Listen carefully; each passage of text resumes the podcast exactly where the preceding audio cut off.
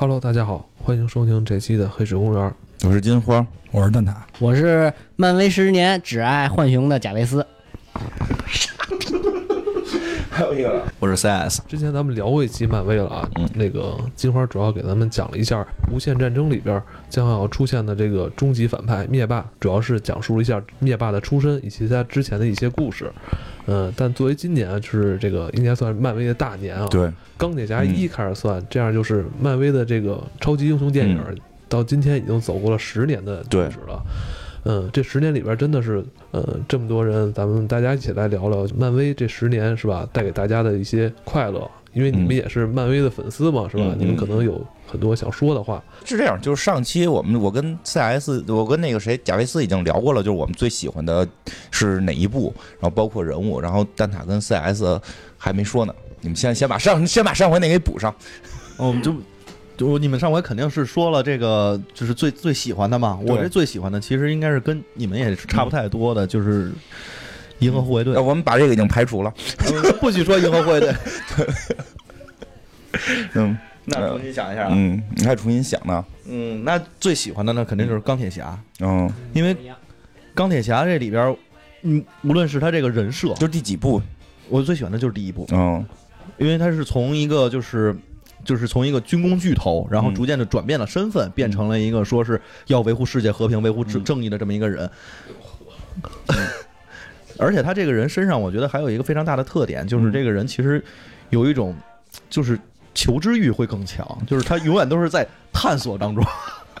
就那那你最最喜欢的英雄也是钢铁侠吗？呃，对我本来是想说这个这谁啊？谁啊星爵啊，因为好像我们俩都没说星爵是吧没？说对，对，你说的是他，他是他是浣熊吗？他是喜欢的火箭，我喜欢的是浩克。啊你们这他妈十年就看了一个电影，就是他妈的这个《银河护卫队》。对，我觉得也是。然后你们又捎带手看了一个《钢铁侠一》，就这俩，完了。对，其实其实都没看，我们看的都是预告跟片花，还有什么那个观后切条。然后跟他最喜欢的应该不会是银河护卫队吧？我你说电影是吗？啊，电影我比较喜欢内战，嗯但是就是人物的话，我最喜欢的应该是奇异博士，嗯因为奇异博士这个人吧，他就是怎么说呢？他比较亲民一点儿。他亲民在哪儿呢？就是他这个人生历程是有一定可复制性的，他不像这个，他不像这个托尼老师是吧？他他也不像这个浩克博士，这俩基本没法复制。嗯一个就那么有钱，当然那是老爹给的一个基础。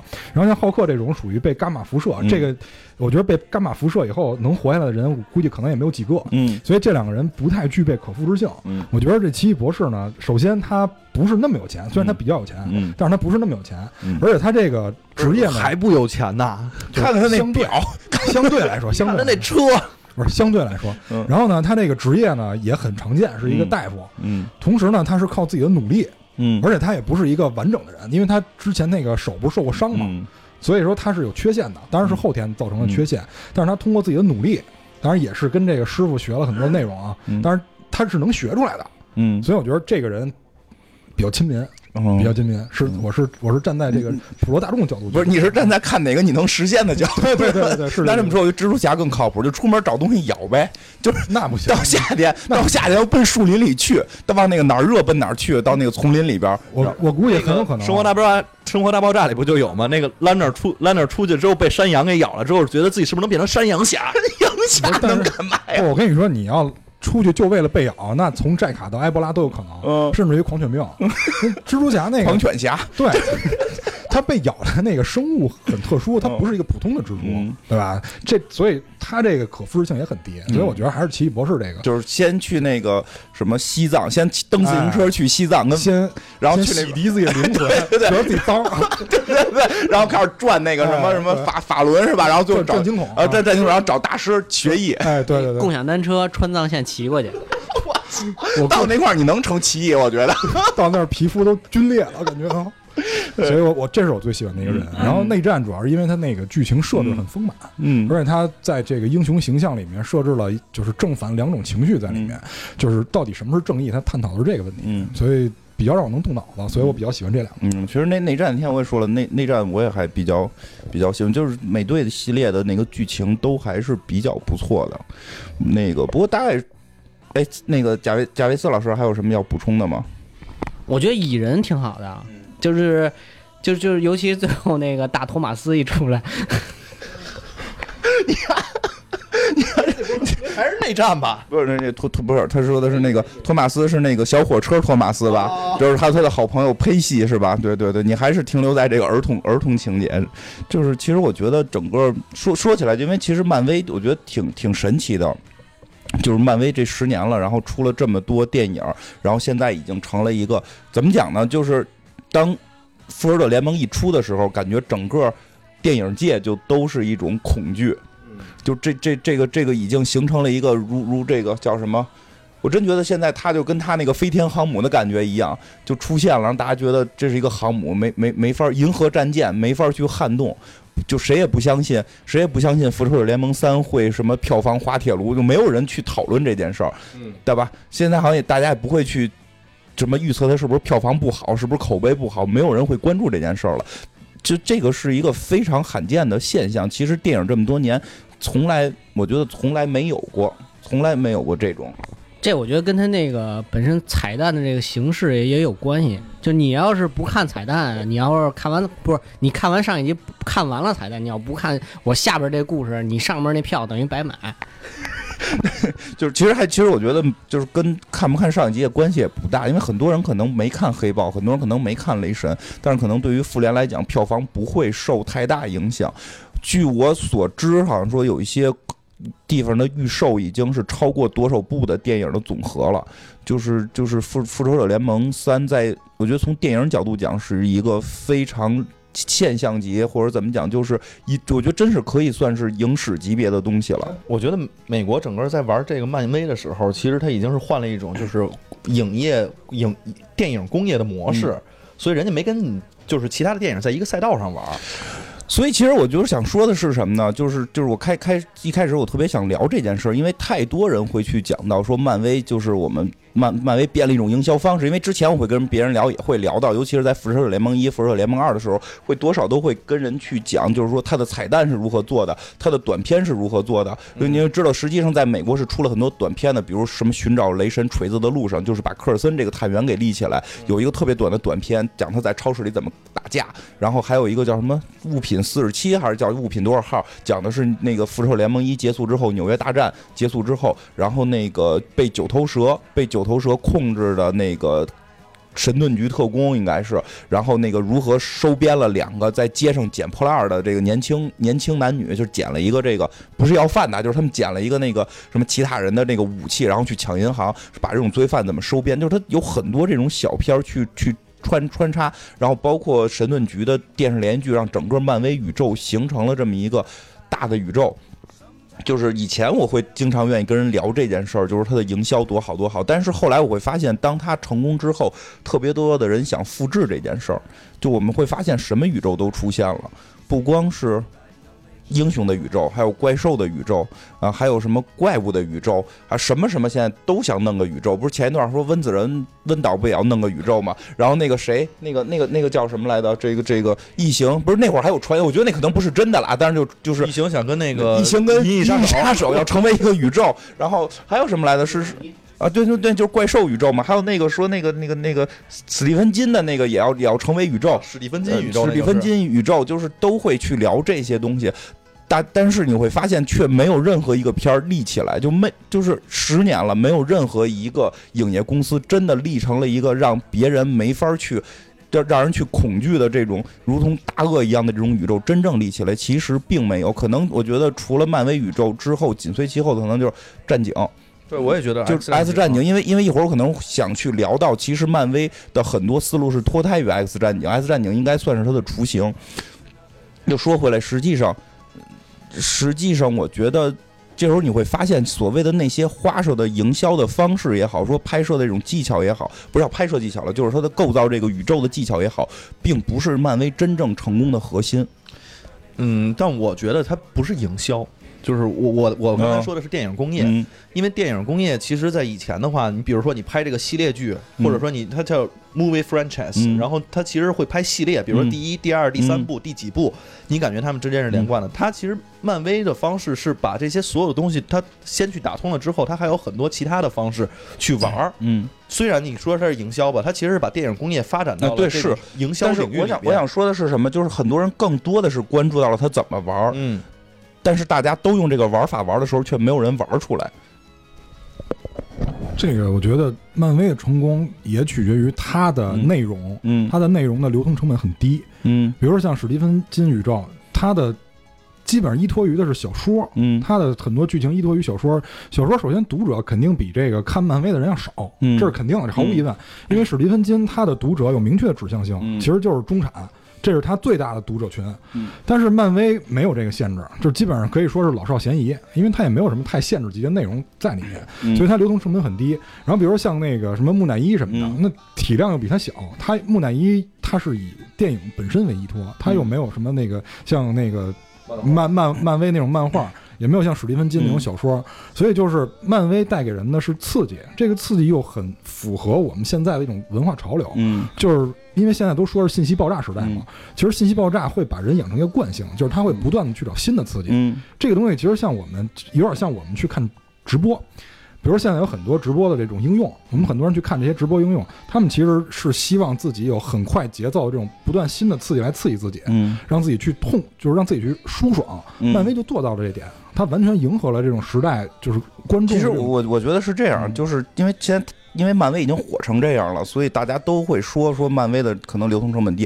就是我们想象一下钢铁侠一的时候，到底是漫威是什么局势？其实真的就是因为前两天我看到了有一个黑，就我不知道真假，网上的一个就是文章说是黑豹的导演在。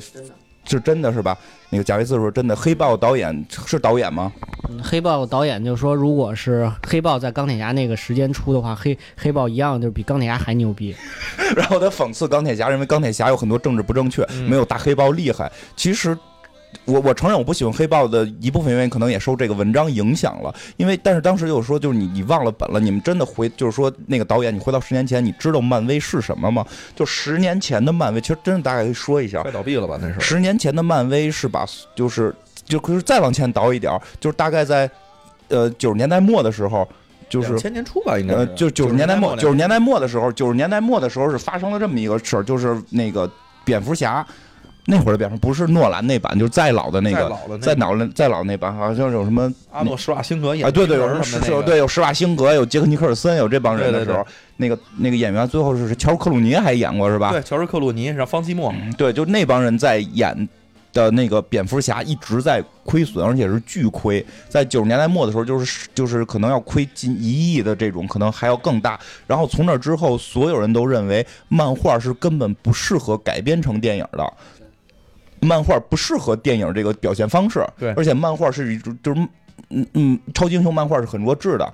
然后在这种情况下，在这种情况下，漫威的漫画销量好像也不太好，因为它一直在被 DC 打压，它最后是破濒于破产，濒于破产情况下开始卖版权，所以它的蜘蛛侠、它的神奇四侠、它的 X 战警，这个是漫威。这三个东西，这三个东西基本上是漫威的真是核心了。就是蜘蛛侠是漫威最火的超级英雄，始终在这个超级英雄排名，就是全美超级英雄排名在前三的。然后呢，这个然后 X 战警，X 战警其实之前比复仇者联盟要火多，在八十年代，X 战警基本上是全美最强的这个这个最最流行文化最强的这么一个团队组合。然后这个神奇四侠的反派，实际在漫威里边是非常有分量的。那个在他把这三个全卖了。分卖，反正卖什么福斯、索尼都卖掉了。然后其实即使这种情况下，他也没挽回自己要破产的这个败局。他好像最后还是好像是破产还是宣布破产，我忘记了。他把其他，然后他干了一件事，他把其他所有版权，他把复仇者联盟抵押了。据我所知，复仇者联盟像钢铁侠的版权曾经也在福斯手里，也在很多什么什么影业手里都串过，没有人拍成。然后他把所有的公司的形象。版权全部抵押，然后筹钱拍的《钢铁侠一》，而且在那个时候是没有导演愿意接，没有编剧愿意写，然后演员找了一个就是刚吸毒出来的一个 一个根本就是大家认为这人这个人烂掉了的一个演员小罗伯特·汤尼。但是现在这个人是全世界身价最贵的演员。对，实际上真是漫威是在创造一个奇迹，我觉得我觉得是是是这样了。但是我觉得他确实是受到 X 战警的影响，因为。我我我非常喜欢《X 战警》系列，就是就是我觉得辛格导演是挽救了整个超级英雄系列，因为他我觉得他发明了一些方式去拍超级英雄电影，因为之前大家都在想我去拍一个。电影的时候，我要请明星，但是你会发现《S 战警》是没有明星的，就是他们第一波，反正请的基本上不是大牌明星。就不要觉得修书是明星，修书在演狼狼叔之在演金刚狼之前，没有人知道这个人是谁。话剧演员吗？对，没有人知道这个人是谁。歌剧，没有人知道这个人是谁。X 叉教授也没有人知道这个人是谁，可能就是万磁王相对是是还算。教授没人知道吗？就在当时是没有人知道，就英国人知道啊。对，他的星际迷航。星际迷航是就是说星际迷航，但是也不是。它是电视剧的星际迷航，我记得是是就是很就是是剧版的，对，就是他是电视剧版的，他没有走到在他没有在大荧幕里，就跟当年的那个叫什么来着，就是什么杰克尼尔森要那个那那帮人没法比了，没法比。然后乌玛瑟曼。然后跟跟这些人是根本没法比的。然后其实好像可能老万是相对可能更有名点吧，应该。啊？啊，对对对对，我觉得老万可能会相对可能更有这个，但是真的在那会儿这些人都没有名。这个时候他发明了一种方式，就是首先我启用没名的，但是演技非常好的演员，然后我的故事是连贯性的。我的故事是连贯性的，然后演员不换，其实他把之前蝙蝠侠犯的一些错误都给解决掉了。其实其实就当把电影当电视剧拍，哎，对，有点可以这么说。而且他要用他用了一件事，就是把人把这个新人物和这个角色强关联。对，这个这个是后来就是我不知道是不是他发明的，但是现在所有的美剧、所有的电影都在用同样的方式在做。就是我立人的时候，其实立的不是角色，不是不是这个明星，嗯，我立的是角色。对我无论在社交网络上，还是在那个时候还没有社交网络，对对对。但是我会把它搁到某一个地儿出现的时候，它就是这个雷神，这就是他就是狼叔。对，这是很厉害的一点，这件事儿变得非常厉害。我觉得后来可能漫威确实学到了，从这里边学到了一些东西，然后开始去构建他的宇宙，其实挺坎坷的。我真觉得挺坎坷的，因为浩克换过演员，之前在演完钢铁侠之后的浩上的马上上的浩克是爱德华诺顿，对，都换他还换过演员，然后好像那个战争机器也被换过。战争机器对，最早是那个谁演的？是那个就是我们看那个叫什么来着，《环太平洋》里边那哥们儿啊啊啊！反正我我我记我这好像是他还是我我忘了，我不看 NBA 分不太清。对我因为看 NBA，所以其实也分不太清。然后那个那个不是那个叫科比，可以叫科比。某科比，但是我觉得就是很深。你知道战争机器在第一部的，就钢铁侠第一部的时，它的片酬是比小罗伯特唐尼高的。呃，这个我还真不知道。我我我听说是这样，他的片酬是高于小罗伯特唐尼的。反正我知道小罗伯特唐尼接这个戏的时候，其实是他的那个，我忘了是谁给他，好像是梅尔基，嗯，是是吉布森好像保保释出来之后，然后有人给他，真可怜。就是给保释出来的，然后去重新引导他，然后要进入这个就是电影公电影里边，然后又给他介绍的角色，然后介绍几个电影之后，然后经纪人才给他推荐这个，他还不想接呢。对，所以其实你会发现很厉害的一点在于小布罗特·汤尼这个人物，这个人物跟钢铁侠是高度吻合的，就是没有能再吻合的了。对这个，这个就是他们，他们，我觉得这个是比他所谓的去构建宇宙的那些小手段更重要的一个手段。而且再往后我要说一点特别重要，就是他的故事真的好看。我们一会儿可，我一会儿咱们可以聊聊每一集，就每一集那个故事真的是个好故事。因为现在太多人忙于构造宇宙的时候，把故事忽略了。我在一拍这个时候，我先想到我这在宇宙里边是处在一个什么地位。我这个在我的我预预计的未来十年的成为一个大 IP 的时候，这一集是是是承上启下吧，这个吧那个吧。但是这一集单拿出来的时候，会发现反而不好看。其实你会什么？对，诺兰那出来，诺兰那一集出来。呃，诺诺兰那个没有构造宇宙。不在那一那篇，不是不不没没有说说，其实像其实其实就是因为刚才蛋塔提到诺兰的那个蝙蝠侠，其实真的诺兰蝙蝠侠也是这样，每一集都好看。他没有奔着构造宇宙去，不是诺诺兰那个我觉得是另外一种方式了，跟他们玩的也不太一样。啊对诺兰诺兰也用了同样的方式构建的，它不是宇宙，它是对现实与虚拟之间的一种融合。就是包括那个诺兰在做那个黑暗骑士的时候，他做了很多的营销的方式，包括他推宣传推广的方式，都是让你觉得那个世界是真实存在的，这个人物是真实存在其的。实就是说，其实就是你发现蝙蝠侠三部曲非常好看，每一集都是有故事的。然后这个所谓的就是钢铁侠这些，其实每集都有故事。这个人物，这个角色，他在里边是有成长的，然后是有正经的电影的起承转合的故事线的，而且就是。故事讲的非常吻合，他没有故意为了去塑造整个宇宙而去让这个故事去跑偏，这个是非常难得的。我还觉得有一点，我不知道这是不是也是你想说的，就是漫威每一个系列，其实你在看的时候都会有一个独特的自己的那种，就是怎么说，就是调性吧，对，风格，对对对，风格风格很很不一样。但是它每一个其实你都是爆米花式的电影，嗯都是有明确的故事线。虽然它的风格是不一样的，有的嗯是特别欢乐的，有的是特别的，它没有特别惨痛的哈，然后有的特别励志的。奇异博士很惨，奇异博士还不惨吗？虽然人最后学成了，但是人很惨，人前面付出代价很大。奇异博士还算是喜剧了，不过其实美队算比较沉痛、沉沉重的。美队美队一的那个，我觉得就挺美队一、美队二、美队三都够沉重的，就是就是，所以很老老多人老说就是漫威的那个剧情不好什么的，就是你真的去看美队，真的是每一部都是非常精彩的一部电影，而且就是，而且而且我再说，其实很奇妙的一件事情是，其实嗯漫威电影你单看哪集，除了复联，除了这种所有人都在一起的复联，嗯单看哪集你都能看明白。这个这个这个很关键，你不需要你不需要有特别强的背书。不是？那你说故事好，但是就是学院为什么都不看重它呢？学院啊，学院从来不看重超，就不怎么看重这一类了。我只只是这样，就是故事好，不代表他的那个所谓就是学院能看重的那一类。就是我给你讲一个特俗气的故事，就就也是故事嘛，就是会讲故事。因为有些就是为了构建宇宙，把故事性在丧失。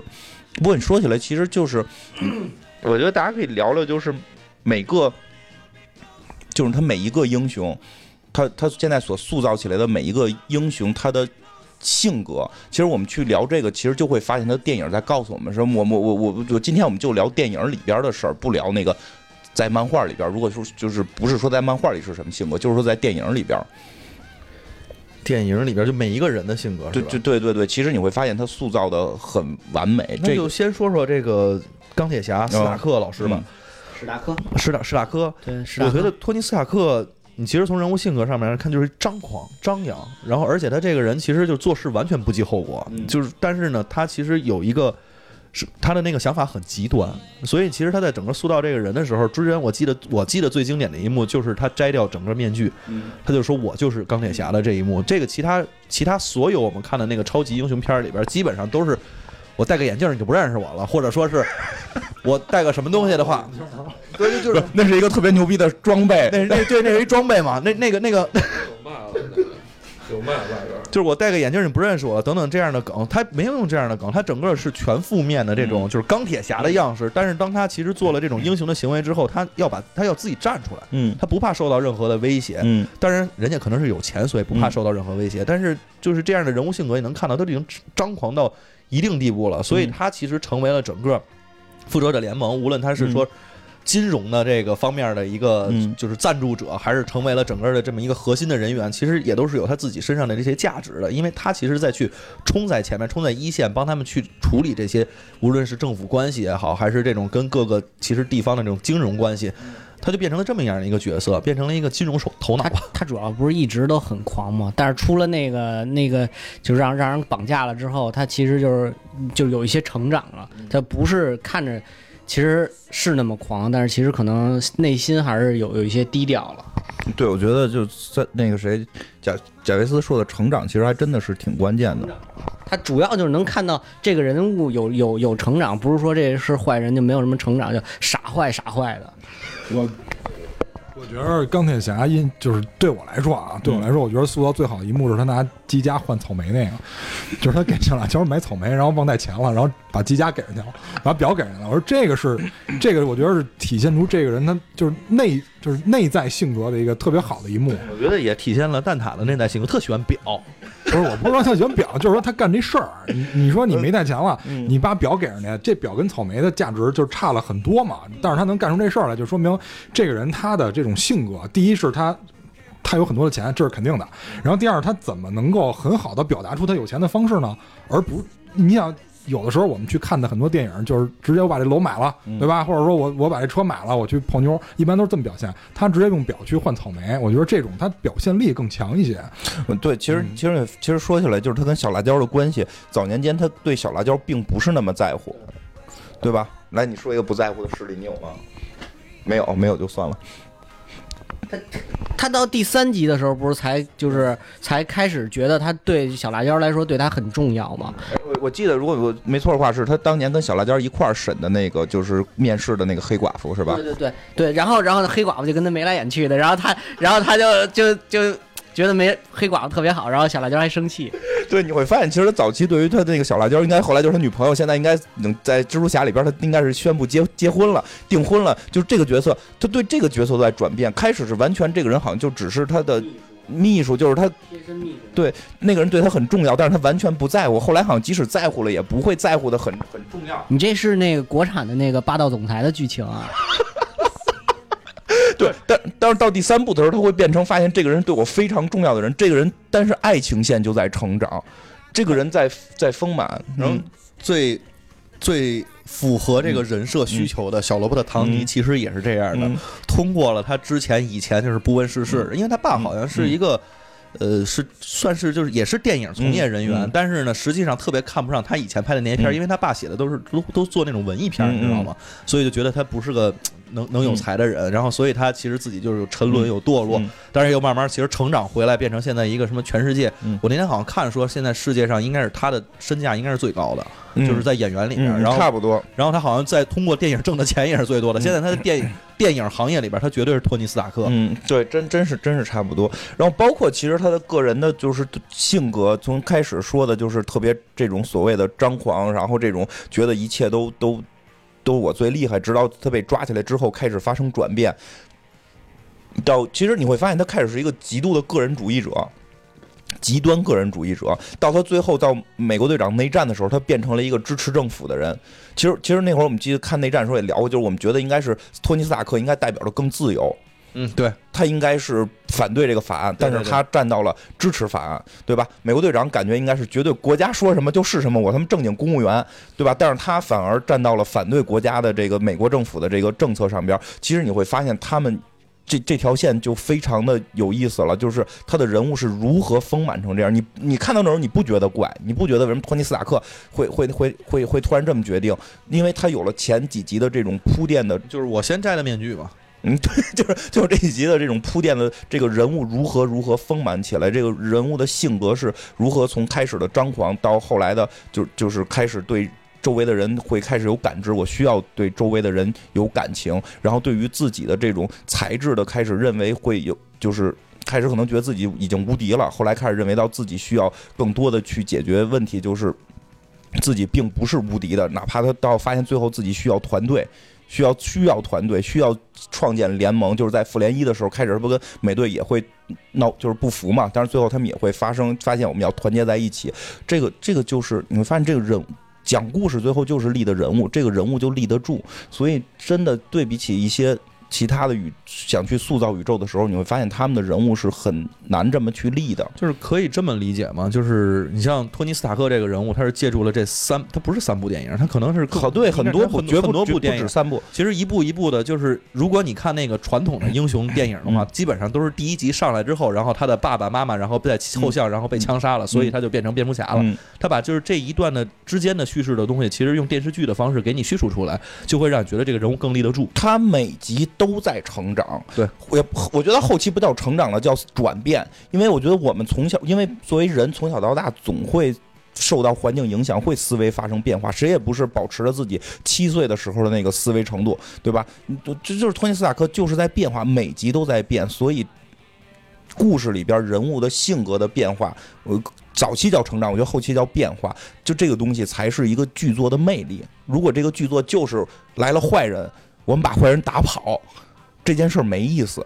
就是出现一个人就能打跑的那种，是吧？不是不光出现几个人，不光出现几个人，就是就是打跑这件事儿没意思。一有意思是在这个英雄打跑坏人的过程中，看到了英雄背后是什么，英雄的性格是什么，英雄如何去转变，也会让我们去更是能够让我们去带进到他的人物里边去思考我们自身现实生活中所去思考的问题。我觉得这个是他有魅力的地方。就是他把英雄凡人化了，他不是那种高高在上的。对对对比如说我们小时候看那个恐龙特辑可赛号这种的，对吧？其实他们对于这个人，就是可赛这个人物没有什么塑造对着力太多，对他只是就是怪兽来了，我变身打跑就完了。对对但是我们发现，在漫威的电影里，啊，是吧？嗯。我们发现，在漫威电影里，就这些英雄遇到了我们平常的人也会遇到的问题，嗯。比如感情问题，嗯。比如没带钱，是吧？然后比如说像那蜘蛛侠那种，还有还会面临经济问题，嗯。就是这些是我们生活中都有可能遇到的问题。嗯。他把英雄的关系跟我们拉得很近，就是跟观众拉得很近，嗯。然后让他面临我们的问题，看他跟我们处理的方式有什么不一样，嗯。然后从而去体现他英雄的一些魅力。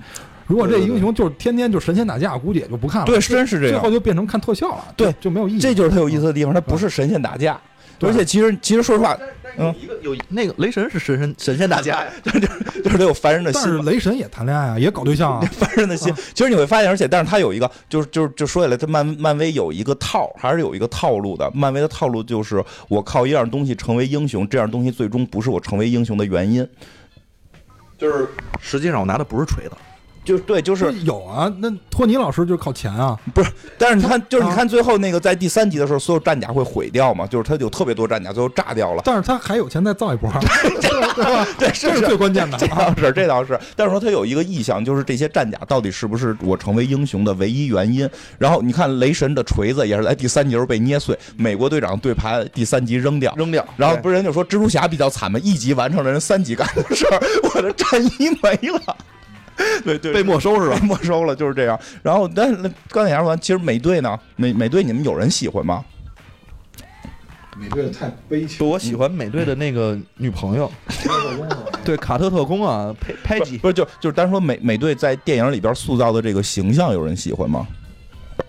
有我我比较欣赏这个，嗯因为就是你刚才说了一下漫威的历史，其实从小时候我接触漫威是靠游戏，嗯因为咱们国内没有引进那些嗯。漫画什么的，所以我大部分认识这些人全部都是靠游戏。嗯。那会儿，尤其是跟卡普空的那个对战，就漫画英雄大战卡普空这些游戏，然后嗯卡普空也专门做了，就是那个就是这漫画英雄，嗯。叫那会儿叫美国漫画英雄，嗯。然后其实就是 Marvel，对 Marvel，然后我我最开始用的人就是美队，哦。因为我觉得他那个飞盾牌是就距离比别人远，别人只能出拳，我发现你真的是一个实际的人。对我就特别务实，然后所以这是我就我对美队有一种特殊的感情，就是在这个游戏里他是我第一个用的角色，然后于是我当时对他的印象只能通过游戏，嗯就只能通过这个游戏给我一个印象。嗯我当时觉得这个人就是那种相当于正义的化身，他在我的心目中跟超人很像，嗯就是在没看电影的时嗯候。嗯他在我心目中的形象跟超人基本是一致的，嗯就绝对伪光正。嗯，但是看了电影以后，对，到底尾部到底光正不光正？就是绝对伪光正。但是看了电影以后，就是这个形象在我心里有变化了。嗯我发现他是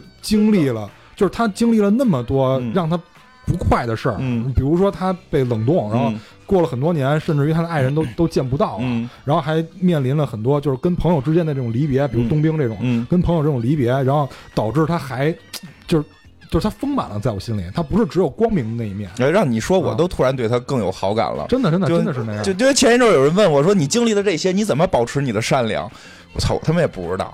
但但是突然你说也是，美队比我们惨多了，呀，还在保持善良，对啊我，操，很牛逼啊！所以而且就是可能有的人跟我不一样，因为有的人可能没有玩那游戏，嗯直接就看的电影，嗯他可能就是这种落差就没有我这么大。嗯嗯。所以我对他还是有一定特殊因情感。因为我跟贾维斯一块看的第一集，看就是是我我应该是从特别喜欢看超级英雄，就是看那个复联系列，不是从钢铁侠，真是从美队一。也因为我跟那个贾涛一块儿去看的，当时贾涛看完了特别开心。来了，你表你你现在还喜欢美队吗？我没修过美美队啊不，是你当时看完特开心吗？矮子乐吗？跟你一块儿看的，矮子不是矮子乐吗？他说美队那药他想打呀，矮子乐就 看那个贾贾涛看那个美队，就是参军报名那个有有代入感啊，。对呀、他特别有代入感，特别有代入我感。说你这不行，你这不行，又矮又瘦的不行。对对对，那那那我说，其实美队，其实我觉得就刚才蛋挞那个说的特别对，就是他经历了太多的磨难之后，还在保持善良，这个是他挺大的一个魅力。我非常喜欢美队系列的电影，但确实对于美队这个人，就是没有那么的，没有那么的爱，因为他有时候可能我觉得他太，嗯，怎么讲？就是我觉得，我觉得在在有某些方面是因为守旧，呃，守旧是是另一回事儿。就是就像你刚才说的那个，经历很多不开心的事儿之后，依然在保持善良。这个可能因为跟我本身像吧，就我希望突破这件事儿，就所以我看到他，我觉得他窝囊。我就实话实说，我看到我觉得很窝囊。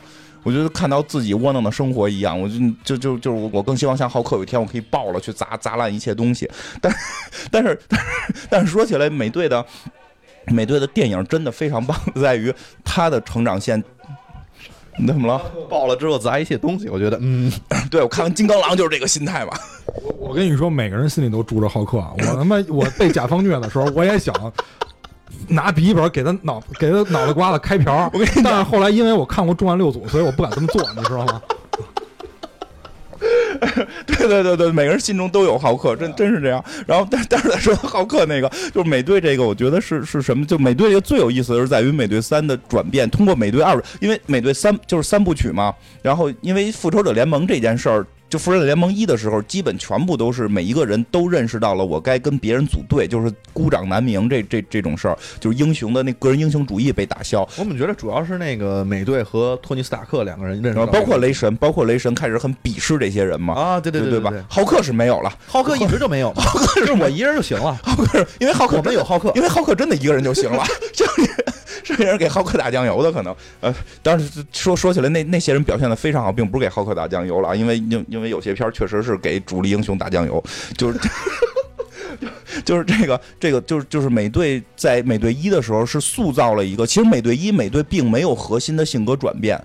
性格转变在于最后的那个，就是他冰冻醒了之后，他来到现在这个社会，但并没有核心的去转变这件事儿。但美队一基本上是塑造了一个完全爱国的一个，就是完全爱国、完全听美国政府的这么一个人物。他其实也是出生在那个年代嘛，对他就是。就是政政府对他说的话，他其实去参军啊什么的，他就是报效祖国的一颗心，非常的热诚。从从这个妇联开始，从妇联开始，他发现了他一直相信的这个独眼龙，这个这个局长，神盾局局长，他们在做武器。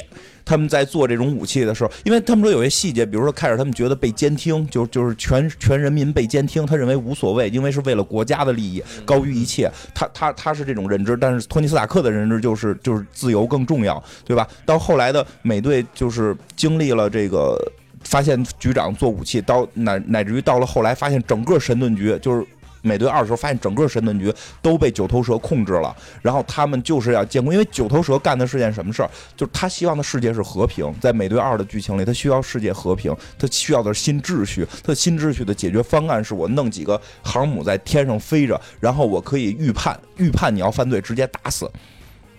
世界一定和平，但是你监控了每一个人，而且你对没有发生的犯罪进行了制裁，这不符合美国传统的这个思思路，对它不符合美国传统的自由。所以美国队长在那一集的时候，他变成了一个站在国家、站在美国政府反面的，我觉得不算，我他是不是站在人民那一面，我都说不太好。我觉得他是站在了美国政府的一个对立面，因为那会儿是实际上，我觉得他是有一些九幺幺影射的，因为九幺幺之后，美国不停的在强。就是就是就是棱镜门那会儿不也说嘛，美国查任何任何人的所有的通话，就是我的隐私得不到保护了。所以我觉得美队二里边是对这件事儿有明显的影射影射的，但是美队就站到了嗯反对这件事儿的立场上，以至于到了最后第三部，就是到了美队三的时候，彻底的站在了反对美国政府的这种要求，他要保持自由，因为我觉得什么，他代表的是美国立国的时候的那个核心思想，而现在的美国转变了。现在美国转变了，随着互联网时代，随着科技的发展，它变成了一个或者说世界局势的改变，它成了一个新的样子。但这个美国队长的特点是从四十年代直接到这儿的，他没经历过中间那些转变，他完全不接受新美国，没没有经历过黄金的年代。对，他就说的，他他的意思就是我他在那个世界非黑即白，他在的那个时时代，美国政府就是保护美国人民的隐私，保护美国人民所有的东西。我们他妈去国外打打这个这个这个希特勒，打他们坏人，他的世界非黑即白，他爱国就是正义。但到了现在这个世界，那么由于恐怖主义在美国本土进行轰炸之后，他会发现政府干的事儿不跟他理解的正义不一样了。就是他认为很多东西都是灰色地带了，对他不是黑非黑即白。对他发现了灰色地带之后，他就懵逼了。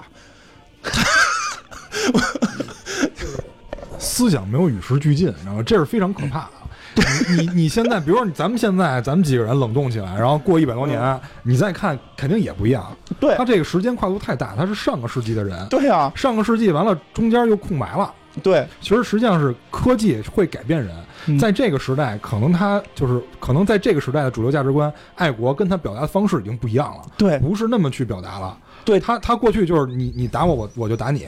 现在不是，现在是我用科技的手段，然后可能我预先判断，其实这是手术派报告的事儿。嗯，对对，手术派报告讲的事儿，就是他是在预判这件事儿，因为之那个神盾局上面飞的那个东西，其实不就是在做预判吗？对啊。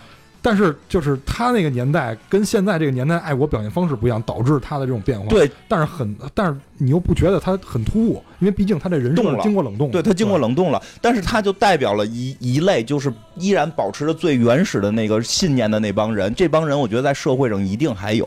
我觉得有的时候我们，我我我觉得我们会觉得复仇者联盟好看，是因为我们内心不光都有浩克，也都有美队，也都有钢铁侠。就每个人在你内心深处总会有一块。就我觉得我们现实生活中也经常会有，就是。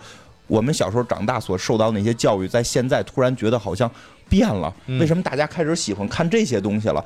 为什么大家不喜欢我们原来喜欢的那些东西了？你会觉得很奇怪。我觉得那会儿我们就被带入了美队的情绪。这个世界怎么了？我原来那个时代非非黑即白，就是好就是好，坏就是坏。怎么现在大家喜欢看裤裆放炮了？就 就对吧？我我觉得我小时候有一个节目是裤裆放炮，不会有任何人去看。就。就你会就这这迷茫，我觉得美队代表是这种迷茫，而这个人物就就能立得住，而且他在我们心中是有有的有这个位置的，我觉得这个是他厉害的地方。不是你这么说完吧？我嗯也是，我就觉得你们俩说完之后，我也是对美队现在有点喜爱，因为我原来一直觉得美队其实就是我得找一人，我得 K 你，我得揍你。我觉得美队让人不喜，特别多人不喜欢美队，我就觉得孙悟空嘛。我觉得原先很多人不喜欢美队说，觉得伪光正。对，不是啊，我就但是你但是你想，他用美队三可不伪光正了，不是。那个时候，我觉得是九头蛇，其实，在已已经是在这个销声匿迹了，已经找不着了。这因为在那人家的另外一个剧情，在在在这个叫什么来着电视剧里边接着演，可能有九头蛇，但是实际上他们那个当时主要敌人已经不是九头蛇，找不着跟谁打了，所以我得找个人，找个人听着跟我爸似的，就觉得太像我爸了。这不是这不是，你想他是不是啊？那孙悟空不就是吗？我这。打打遍这地球上没人打了，我得去宇宙跟人打啊！你说的是卡卡罗特，就就卡卡罗特孙悟空啊！这个宇宙打完了，平行宇宙打是吧？对，就都都得揍一遍，揍完之后我才才爽。我我觉得我觉得他是这样。我觉得真的喜欢美队的这个角色的人不多，喜欢他演员的人很多啊，因为胸肌确实很很很漂亮。就是喜欢这个角色的人不多。一个男的形容另外一男的胸肌好看，用“漂亮”这个词。他他他他不是第一次了，他已经有很多次了。我觉得应该就是健壮就可以了，漂亮。对对对对对对，经理漂不漂亮？然后我觉得美队，我觉得美队让很多人不喜欢的原因，真的是一个是就是他，我觉得看着窝囊，因为你太多的看到了我们自己，我觉得在他身上看到了很多自己我们不希望自己有的。我我我我我也希望我裤裆放炮就是两千万粉丝，但是我做做不到，就是就是首先我我放炮也没有人也出不来两千万粉丝，对吧？咱们咱们嗯。对吧？两千万粉丝呢，能能能挣能挣多少钱？就就是我们看到了我们做不到的那一面，就是就是有点像美队，所以我们看着他窝囊。因为美美队其实你可以去妥协呀，你妥协可以更牛逼啊，你妥协可以生活的更好啊。但是他并没有，他最后走上了一条流亡的道路，他依然坚守着自己原来信念，所以这是看着他窝囊的地方。再有一个就是，他太相信自己特别棒。就是他完全太自信了，他太自信了，霍克自信吧？我觉得可以理解，是吧？呃，人这美队自信，你你体操冠军就人就对于自己理念的那个信念，其实我觉得这个就可能真的是因为在现在的社会，就整个世界上啊，在现在整个世界上，你太坚守自己的信念，可能会被人就我我觉得就就是会会会最后走向流亡的道路。我刚才那是开玩笑啊，他那个那个体操冠军那事儿，但是我其实不太喜欢美队。原来一直是因为说，就这个人的自信，就像你刚才说他自信，其实对于自己导自己领导能力和自己是一个，就是我是复仇者联盟的管理者这件事情那么自信，其实我是不太喜欢的，就嗯听不进别人说话，嗯，你知道吗？你你丫是不是想说你们办公室领导？我怎么越听越像这个？因为因为刚才他们没来的时候，咱俩就在聊这办公室的事儿。我觉得你有这意思啊。哎，我觉得有可能，就很多人不喜欢美队，可能是在他身上看到了 领导。他刚才跟我说，他说他劝他们领导别干这别干那，完他领导一意孤行，对自己特别有信心，所以他干这事。所以他喜欢钢铁侠吧？钢铁侠就是劝人，这你可不能干。不是，我告诉你，我更喜欢的，我其实一直想说的就是，我最喜欢的还是那谁，星爵，嗯人家没有领导，嗯，人家想干嘛干嘛，这多好啊！哎，对，自由职业者。来说说说星爵，好像除了美队、钢铁侠，大家也很喜欢星爵哈那。星爵，那你就就排除他爸爸这件事儿，因为我实在接受不了他有一个扶爸爸这件事儿，嗯，就是排除他爸爸要是只说电影里边的话，我其实最喜欢星爵的就是这个人，他的性格，他不是不光是自由了，嗯他的那也不是狂，嗯他其实就是我，我就 对是浪，他那个其实是有点自我的奔放，他不是说那个我自己狂妄的那种的感觉。哦，明白这种自我就是自己相信自己是我 Star Lord，然后谁都不知道你丫是谁。对呀 就很自嗨，就是我自嗨，我就已经很嗨了，而且他其实自己，我就想干嘛干嘛，你知道吗？就没有没有那种其实管束，当然他自己有些道德约束啊，因为他其实跟那个他是善良的，他是善良的，但是他他他的自我约束其实是从道德层面的自我约束，但是他但他那个道德其实你想他也是什么拾荒者，嗯。对他，而且他那个也很平民化的一个身份嘛，你不能把他给想到说是在地球上，他在宇宙里是一个非常平民化的身份，因为他是拾荒者，而且你想他他自己其实他他挺穷的。嗯。没什么钱，他只能住在房车里边。嗯，对，对他没对他没有房没有房，都没有地，人人没不背房贷是吧？他住房车里还有妞呢，三天两头换妞，一拿那紫外线一照，我这这哎，我觉得，我觉得，我觉得，对对对对对，是是是是这样，就是你你嗯会感觉其实他干的事情是自己喜欢干的，你知道吗？就是其他人干的是不是自己喜欢干的，我真不呃，确定。对，我觉得我我首先我先承认一点，就不是承认一点，我声明一点，就是我们几个可能都比较喜欢星，相对这个蛋挞不知道喜不喜欢，就是我我们仨才比较喜欢。对对，然后那个，但这件事儿不排除我们跟玩辐射有关，因为他是一个，因为他是一个拾荒者，不是我真的不开玩笑，因为他是一个拾荒者，所以他有这个捡破烂的这么一个职职业，是不是？我们这个喜欢这一点说不太好？但是我说回来，我觉得就是星爵确实代表了我们在现今社会，至少我我在现今社会，我真正追求，我希望我能达到的境界，嗯，我觉得是这样，但这个境界我们达不到。那你现在，你比如说啊，你现在没没有你现在这个工作，然后你挣的可能也，嗯，不如这么多，嗯。没有现在那么多，甚至于可能没有收入，嗯。但是你可以干跟星爵一样的事儿，比如说你那紫外线一照完，嗯。你这嗯。房车里也跟地图似的。啊，那可以啊。然后，但我我这么说，因为星爵这件事儿，其实说实话，刚才蛋挞说七博士那个好好效仿，其实星爵是真正是我们好效仿的人。不说开不说开飞船这件事儿，对，不是说开飞船超能力，我。不是说开飞船超能力这件事儿，就是说，你看啊，就是因为新爵，说实话就赢在心态。就对嘛，就是心态太好了，在他那个自我的相信，不是美队的那种自我膨胀，你知道吗？不是，就是他在他的那个世界观里，他那么玩，他能活着。嗯，你在现在这个社会的主流价值观里，你这么玩，有可能活不下来，真的有可能生计是最大的问题啊，。就就你还可以租房了，我们有一个低标了，还有一个低标的，不是说去捡破烂有一个低标的。然后就就说起来，就是真的星爵，你看钢铁侠得有钱嘛，然后那个什么奇异博士不是手艺嘛，你得你得有手艺，好客你得小上学去，你那七个博士头衔呢，谁来得了啊？对吧？然后 美美队美队这个美队这个，说实话，美队新老是拯救世界啊，他老抱着这个大大爱之心嘛。只有星爵是可能让我们觉得，我们心态如果能练到星爵这样，我们的生活会开心点儿。对，然后其他的那几个人，你看不是说人家那努力的去当特工，然后然后人家一步一步爬上来的，要不然就是真的是自己有个爸爸。你就是无论是那个像星云这样的，最后都是自己有个好爸爸。有个干爹，对呀有两个，一个女孩有了干爹，就是不太一样。我跟你说，所以就是可能，我觉得大家喜欢星爵，真的是在于这个人物。哎，其实你要说起来，星爵这个人物，感觉好像在两部里边都没有完全的有所谓的太强的成长。他没有成长性啊，他就是自己还是那样，就是那那个我记得咱们那集叫歌照唱，歌照歌照唱，舞照跳，他他还是那样。我相信在在之后的电影里面，他也是这样，因为动画片里他是这样的。我觉得他的性格没有成长，他是遇到了事情，然后他的性格在这个事情里，就是你开始看，你看到的是一个人的这个这个事迹的变化，而没有看到这个人性格的变化。因为他边缘人物如果成长了，他就不是边缘人物，对对对对对，形象就立不住了。他拯救世界往往是就是他不知道怎么回事就拯救世界，莫名其妙卷进了一个大事件里，然后就把人拯救了。对对，蛋塔说这个特别对，他他的这个是。哎，你说这漫威就很厉害，他并不是所有人全部都玩成长，就是星爵，你不能说一点没成，但我觉得基本属于没成长。之前什么尿性，后来还什么尿性，就是该偷东西他还偷嘛，他现在还是以一个这个就是宇宙大盗的身份出现的，并没有说我是这个这个联盟的人了，是吧？我就必须得维护世界和平什么的，天天都照着这个找任务去做，他不是这样。主要是他这一堆队友吧，也都特别不给力，全都是吊车尾。有一，你看那个毁灭者轴轴不拉星的，他们几个那几个人的成长也没在性格上。这毁灭者只是学会了说笑话，卡穆拉只是学会了跳舞，对，浣熊学会了什么？没有什么，就是自个儿给自个儿找乐。